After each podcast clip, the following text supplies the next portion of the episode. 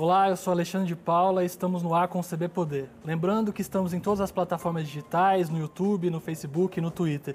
Participe enviando suas perguntas nas lives do Correio, nessas plataformas. O programa é a realização do Correio Brasiliense, em parceria com a TV Brasília. Aqui comigo no estúdio hoje, a deputada distrital eleita pelo Partido Novo, Júlia Lúcia. Bem-vinda, deputada. Muito obrigado pela entrevista. Obrigada, Alexandre. A senhora tem se colocado como uma crítica ferrenha do lockdown nos moldes em que tem acontecido aqui no DF. O que, que a senhora acha que deveria ser feito? Quais são os problemas do lockdown que foi adotado aqui até agora? São vários os problemas. Primeiro, que qualquer lockdown que pretenda ter algum sucesso é necessário dar um tempo para a população se adaptar. Quando você decreta medida de isolamento e exige que a população cumpra no dia seguinte, é a mesma coisa que você dizer não me respeite, né? Então a gente fala de empresários, por exemplo, que fazem compras de gêneros perecíveis para vender no dia seguinte e são surpreendidos de que aqueles gêneros não poderão ser vendidos. Né? Toda uma programação que é quebrada e a gente está falando, não é de um momento que a doença começou a ser enfrentada agora, a gente está falando de mais de um ano de pandemia. Então, quem tinha gordura para queimar já queimou. A maioria desses negócios decidiram ser fechados agora, que se fecharam, tomaram essa decisão nesse segundo suposto lockdown.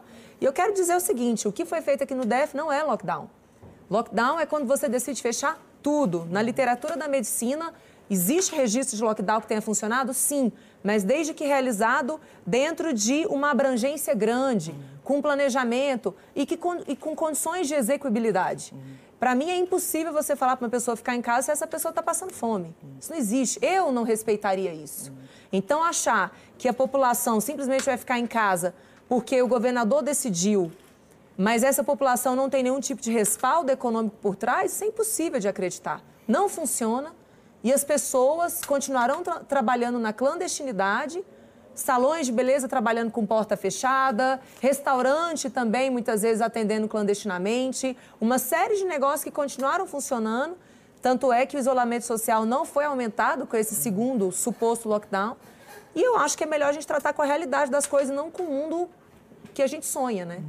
A discussão no Brasil hoje ficou muito binária entre não quer lockdown, não funciona lockdown de jeito nenhum, e um outro grupo que defende que, que deveria acontecer. Senhora acha que é possível buscar uma alternativa, então, entre esses dois caminhos, de que não é também que o, que o lockdown não tem eficiência nenhuma, mas a forma como ele está sendo feito, inclusive os especialistas que defendem o lockdown também dizem isso, né? Que é pouco efetivo esse, esse modelo que, que deixa muitas brechas, né? Com certeza, se a gente analisar o próprio estado de Minas Gerais, que é governado pelo Romeu Zema, do meu partido, decidiu agora estabelecer a onda roxa, né, que é fechamento mesmo, para todos os municípios mineiros. Começou com 10%, depois estendeu para os mais de 800 municípios. A diferença é que lá em Minas Gerais, a gente teve, desde o início da pandemia, um estudo muito técnico, acompanhando os indicadores, foi feito o, o, a, dobrar o número de leitos na rede pública estadual, tanto leitos de UTI como leitos de enfermaria. Então, as pessoas foram comunicadas, elas foram acompanhando a gestão da crise no Estado. Portanto, lá em Minas Gerais, eles conseguiram aumentar o isolamento social. Tiveram um resultado positivo lá. Aqui no Distrito Federal não foi isso que aconteceu. Nós saímos de uma taxa de isolamento de 32% para 35%. É óbvio que não ia dar certo, é claro que não traria uma repercussão como não trouxe. A gente tem recebido muitos especialistas em saúde aqui. Na segunda-feira, por exemplo, o diretor da Faculdade de Medicina da UNB, Gustavo Romero, esteve aqui, defendeu que era o momento de medidas mais restritivas por causa do sistema de saúde, a ocupação das UTIs. Mas o que todos esses, esses especialistas também dizem é que é preciso pensar nessa questão social e, e dar alternativas para a população, né? tanto para os empresários quanto para os trabalhadores oferecer um auxílio, pensar uma alternativa para que as pessoas também não, não passem fome.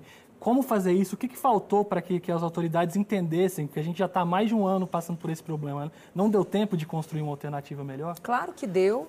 Inclusive, neste momento, a melhor alternativa é considerar o fato que as pessoas vão trabalhar. Não tem jeito da pessoa passar um ano dentro de casa. Isso é impossível para um adulto, para uma criança, até mesmo para o idoso. Então, neste momento, Precisamos saber que as pessoas vão sair de casa. E eu posso te falar, Alexandre, que desde o início da crise passada eu acompanho mesmo o que está acontecendo nas ruas. Eu mesma estou na rua, eu observei esse movimento de, de trabalho clandestino. E ele começou, obviamente, nas cidades satélites, que é onde nós temos menos servidores públicos ou então trabalhos menos passíveis de serem adaptados para a rotina de home office.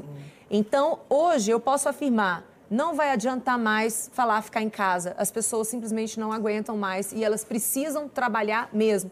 Então, o realista é estabelecer protocolos que possam ser cumpridos. Se a gente comentar, por exemplo, sobre a construção civil, foi um ramo que não parou e que teve um baixíssimo número de contaminados e, e não sei se teve óbito, tá? Não tenho registro de ter tido óbito na construção civil. Por quê? Quem é da construção se adaptou e conseguiu organizar com, de, de, modo que os seus empregados eles não utilizem o transporte coletivo. Eles conseguiram colocar um transporte alternativo para os seus trabalhadores, fugindo da aglomeração no transporte público.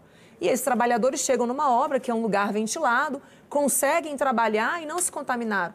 Então, é melhor a gente entender as alternativas e buscar alternativas para implementar para fazer com que o trabalho possa continuar sendo executado, executado, que é o que vai acontecer. Então, neste momento aqui no DF, o grande problema, o grande foco de contaminação se chama transporte público. Senhora citou essa questão que os especialistas também sempre batem nesse ponto de que o transporte público é um grande vetor e é preciso buscar uma alternativa para isso que não, não aconteceu. A gente, quando você tem, por exemplo, um lockdown em uma região específica, como aconteceu aqui o fechamento no ano passado em Ceilândia, mas as pessoas continuavam vindo de lá para cá para trabalhar e usando o transporte público. Isso também não, não, não é eficaz. O que, que faltou para buscar essas alternativas? O que, que pode ser feito, na sua opinião, deputada? Hum, eu acho que falta vontade política, porque vários municípios no país já, já colocaram um complemento ao transporte público. Neste momento, por exemplo, eu defendo e advogo muito pela possibilidade das vans escolares atuarem como complementares ao transporte público tradicional. A gente Sempre quando eu proponho isso, os colegas que são contra argumentam que a gente vai abrir brecha para uma situação de bagunça no transporte, de clandestinidade. Mas, sinceramente, eu acho que nesse momento a prioridade é salvar vida e salvar emprego.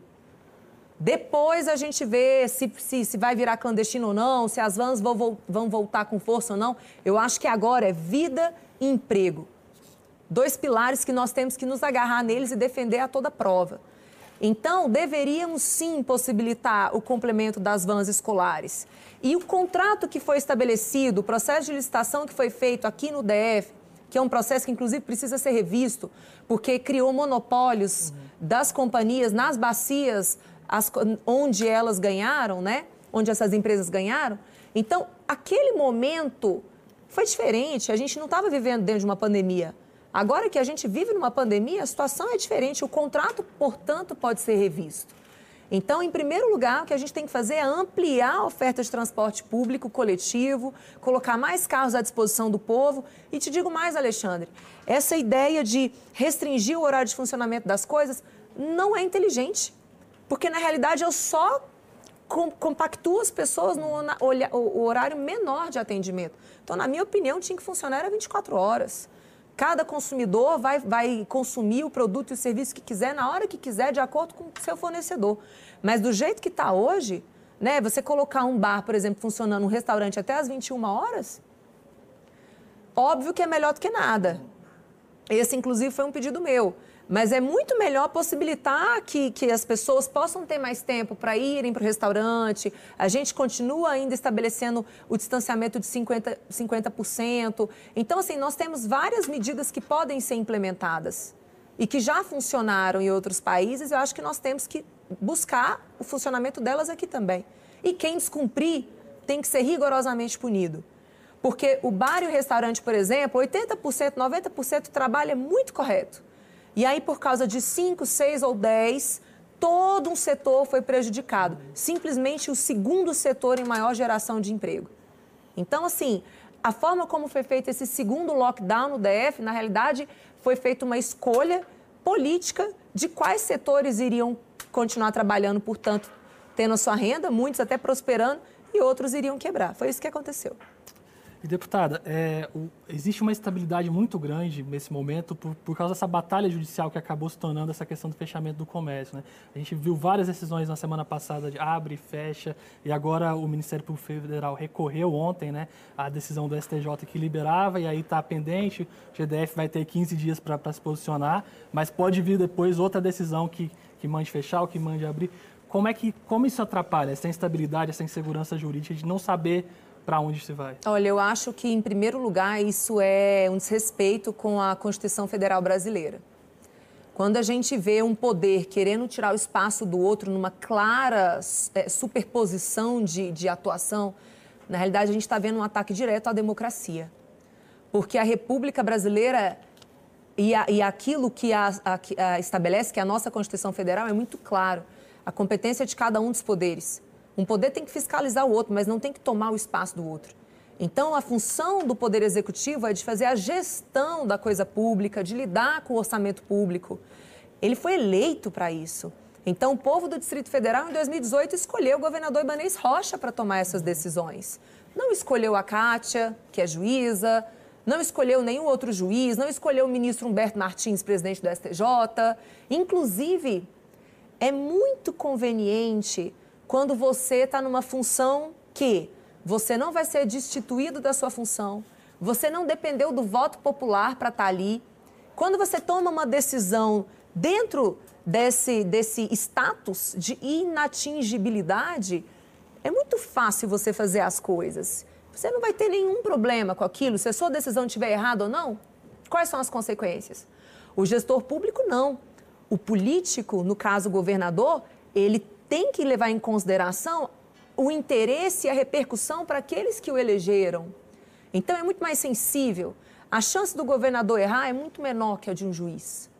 Muito menor, exatamente porque ele precisa levar em consideração uma série de fatores que o juiz não leva. Mesmo porque o juiz está ali com seu salário garantido. Né? Independente do erro dele, ele vai continuar recebendo o salário dele. Então, eu sinto que neste momento a República, a democracia brasileira é atingida com essa, com essa constante mudança, com essa constante intervenção, e o povo é muito desrespeitado, porque o, o que, que passa? Parece que o povo não tem que não, não, merece respeito. Ele dorme com uma decisão, acorda com outra. Então, assim, gente, no momento que a gente já está extremamente fragilizada, a gente lida com uma crise sanitária ferrenha, a gente lida com uma crise econômica tremenda. Precisa ainda de uma crise institucional? De uma disputa de ego, como está acontecendo, trazendo uma insegurança jurídica tão grave para o povo. Então, assim, eu acho lamentável mesmo isso que está acontecendo. Mesmo, mesmo, mesmo. É uma pena que o judiciário esteja se prestando esse, esse papel. Inclusive, a própria Defensoria Pública. Ela que tem o papel de estar ao lado do povo, ao lado dos hipossuficientes, ao reiteradamente lutar para que os comércios fiquem fechados, ela está ignorando a pobreza das pessoas, ela está ignorando o abismo que está se acentuando ainda mais entre os ricos e os pobres. Né? Deputada, a senhora citou os protocolos e as medidas de proteção, no caso do, dos bares, mas como que a gente comunica com essas pessoas que estão, às vezes, revoltadas, que estão passando necessidades, em muitos casos, a senhora citou cidades muito, muito carentes no DF, em que há uma dificuldade em, em se ter até acesso, às vezes, às EPIs mesmo, às máscaras. Como convencer essas pessoas de que é preciso seguir esses protocolos e de que isso é o, é o mais eficaz no momento também para que a gente possa ter uma retomada mais sólida? Alexandre, no início da pandemia do ano passado, eu andava nas ruas e eu não via quase ninguém usando máscara. Eu realmente via a população mais relaxada. Agora não. Agora eu te afirmo que todo mundo está com medo de morrer. Uns mais, outros menos, né? As pessoas, você pode ir em qualquer lugar, Recanto das Emas, Sol Nascente, Estrutural, Itapuã, Café Sem Troco, né, que são regiões que eu ando muito, as pessoas estão usando máscara. As pessoas estão preocupadas, porque todo mundo quer sobreviver. O ser humano ele tem um instinto inato de buscar a sobrevivência. Então, assim, quando realmente essa, essa segunda onda veio com novas cepas e cepas mais contagiantes e mais perigosas também, inclusive atingindo uma população mais jovem, para mim ficou muito claro que o povo está com medo e o povo está, sim, buscando fazer a sua parte. É o que eu sempre falo, né? A gente tem que ser parte da solução. Se você pode ficar em casa, fique. Fique mesmo. Agora, se você precisar sair de casa, usa máscara, usa álcool em gel, tenha responsabilidade, né? Então, assim, eu vejo que a gravidade da doença já foi comunicada às pessoas e as pessoas também querem manter seus empregos. Uhum. Então, está muito mais fácil de explicar o porquê de cada um dos protocolos estabelecidos. Muito mais fácil mesmo. Eu acredito muito mais na compreensão das pessoas, na, na adesão das pessoas a uma campanha do que uma imposição por parte do Estado. Então, hoje é uma responsabilidade mais do Estado do que da, das pessoas, pela situação que a gente está, a senhora acredita? É o contrário. É mais das pessoas do que do Estado. Não, a responsabilidade, eu digo a responsabilidade no sentido do momento em que a gente vive, da gravidade da situação. Acho que isso é a responsabilidade mais dos erros do Estado do que da, da, dos atos das pessoas.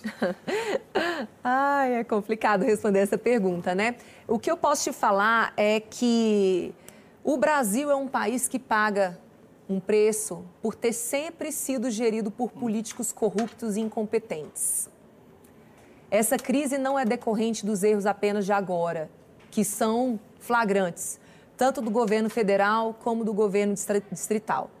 Mas nós pagamos um preço porque temos um sistema de saúde que deveria estar em outro estágio, em outro patamar, mas não chegou e nunca atingiu esse patamar porque enquanto a coisa pública foi vista como objeto a ser sugado, está aí o resultado. Por que, que até hoje a gente não tem todos os usuários do SUS cadastrados e devidamente acompanhados? Por que, que a gente fez um investimento tão grande em estádio, em estádio de futebol, superfaturados, em detrimento de ter robustecido o nosso sistema hospitalar? Por que, que a nossa atenção primária é tão, é tão enfraquecida? Eu tenho uma cobertura de menos de 80% de atenção primária, porque é na atenção primária que está o teste, que está o isolamento do contaminado, os países que conseguiram sair rápido da crise, eles saíram por causa de uma atenção primária eficaz. Agora, aqui no DF, por exemplo, se você chega contaminado num posto de saúde, se você não disser que tem três sintomas, você é mandado embora para casa sem fazer teste, sem nenhum tipo de tratamento. Isso está errado. Deputada, a gente vai fazer uma pequena pausa, mas já retorna. Na volta, continuamos com a nossa entrevista com a deputada distrital Júlia Luce, do Partido Novo. Mande suas perguntas. Até já.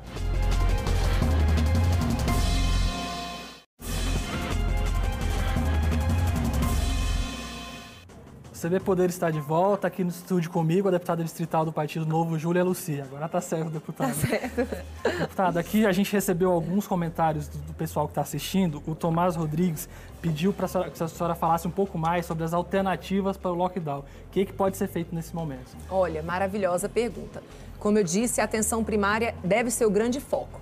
Então, o governo pode estabelecer uma central de atendimento para as pessoas que estejam sentindo algum sintoma, para que essas pessoas não sejam orientadas aí para a UBS, mas na realidade tenham um sistema de saúde indo até elas para medir temperatura, para medir saturação, para fazer ali exames básicos e já entender, inclusive o próprio teste né, do Covid, para que essa pessoa fique na casa dela, sendo monitorada e não saia à rua, possivelmente contaminando as outras. Então, o que funcionou agora foi testagem em massa, isolamento dos contaminados. E nós não estamos fazendo isso aqui no Distrito Federal, né? Aumento dos carros à disposição de quem precisa utilizar o transporte público coletivo. Como fazer isso?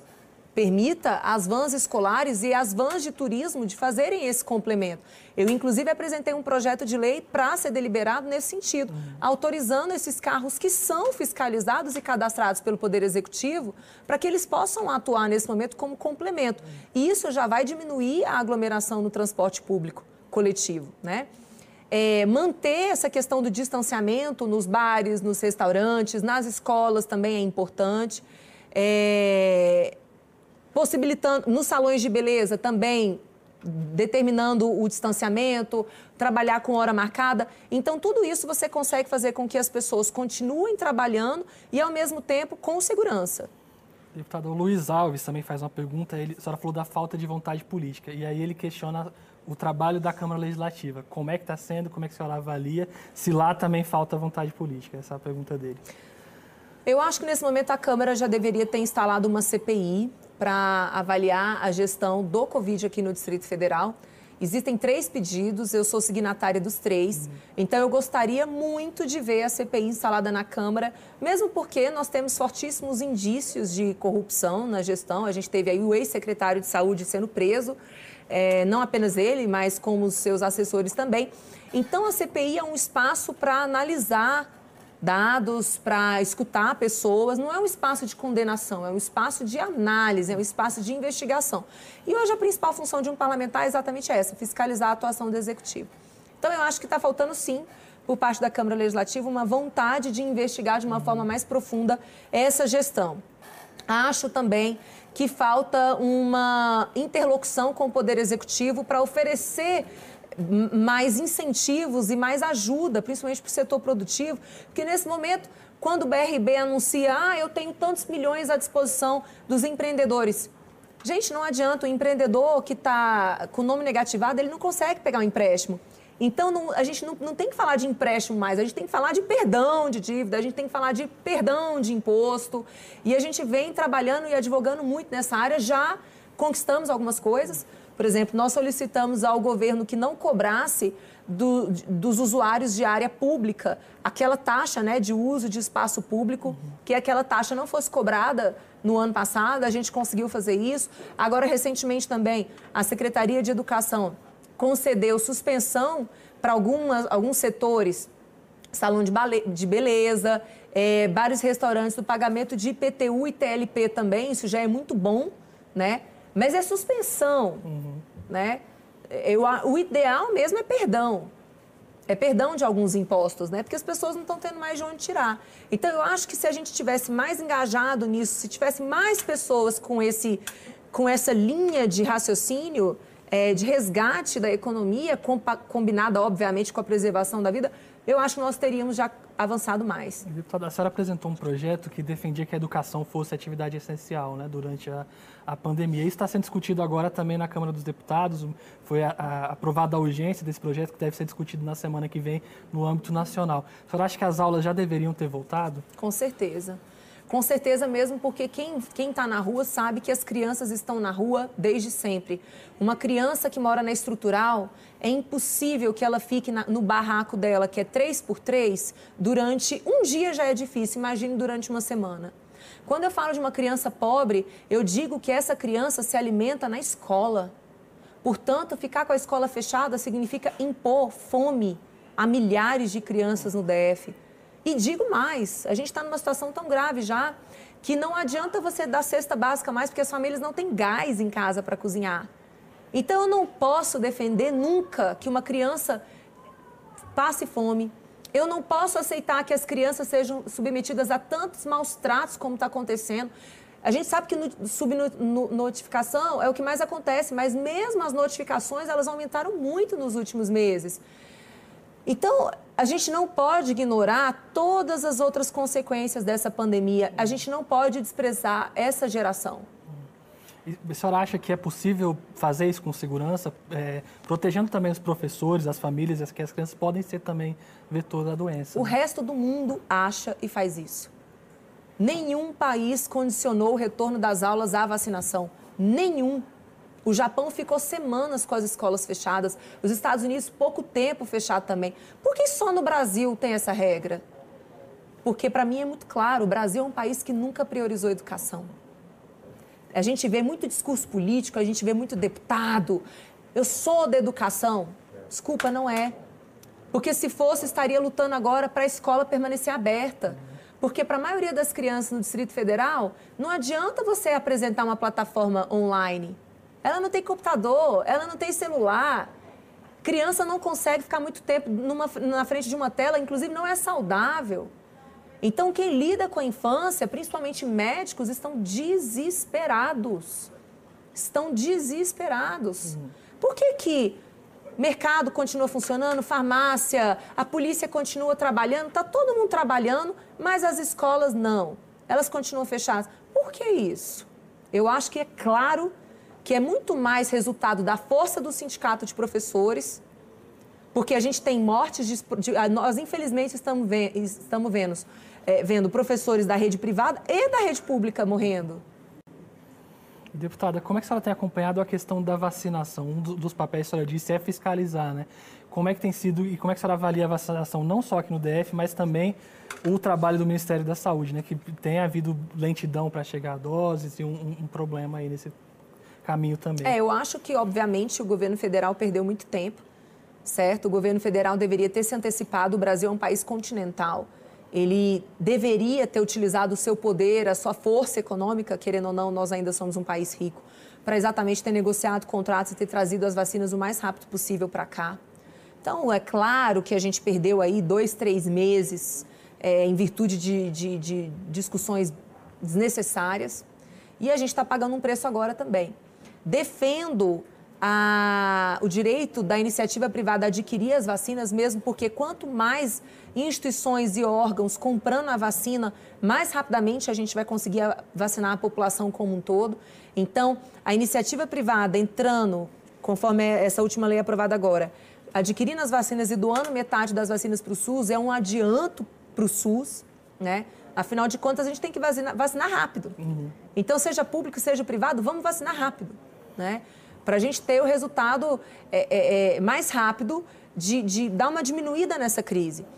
Claro que a vacina não vai ser a resposta milagrosa como muitas pessoas acreditaram que iria ser, né? Mesmo porque a gente está diante de um vírus que rapidinho muda o DNA dele, a gente já tem várias cepas, a gente sabe que vai ter que ter. A Pfizer agora já disse que possivelmente vai ter que ter uma terceira é, dose para a vacina ter eficácia. Então, gente, não tem bala de prata.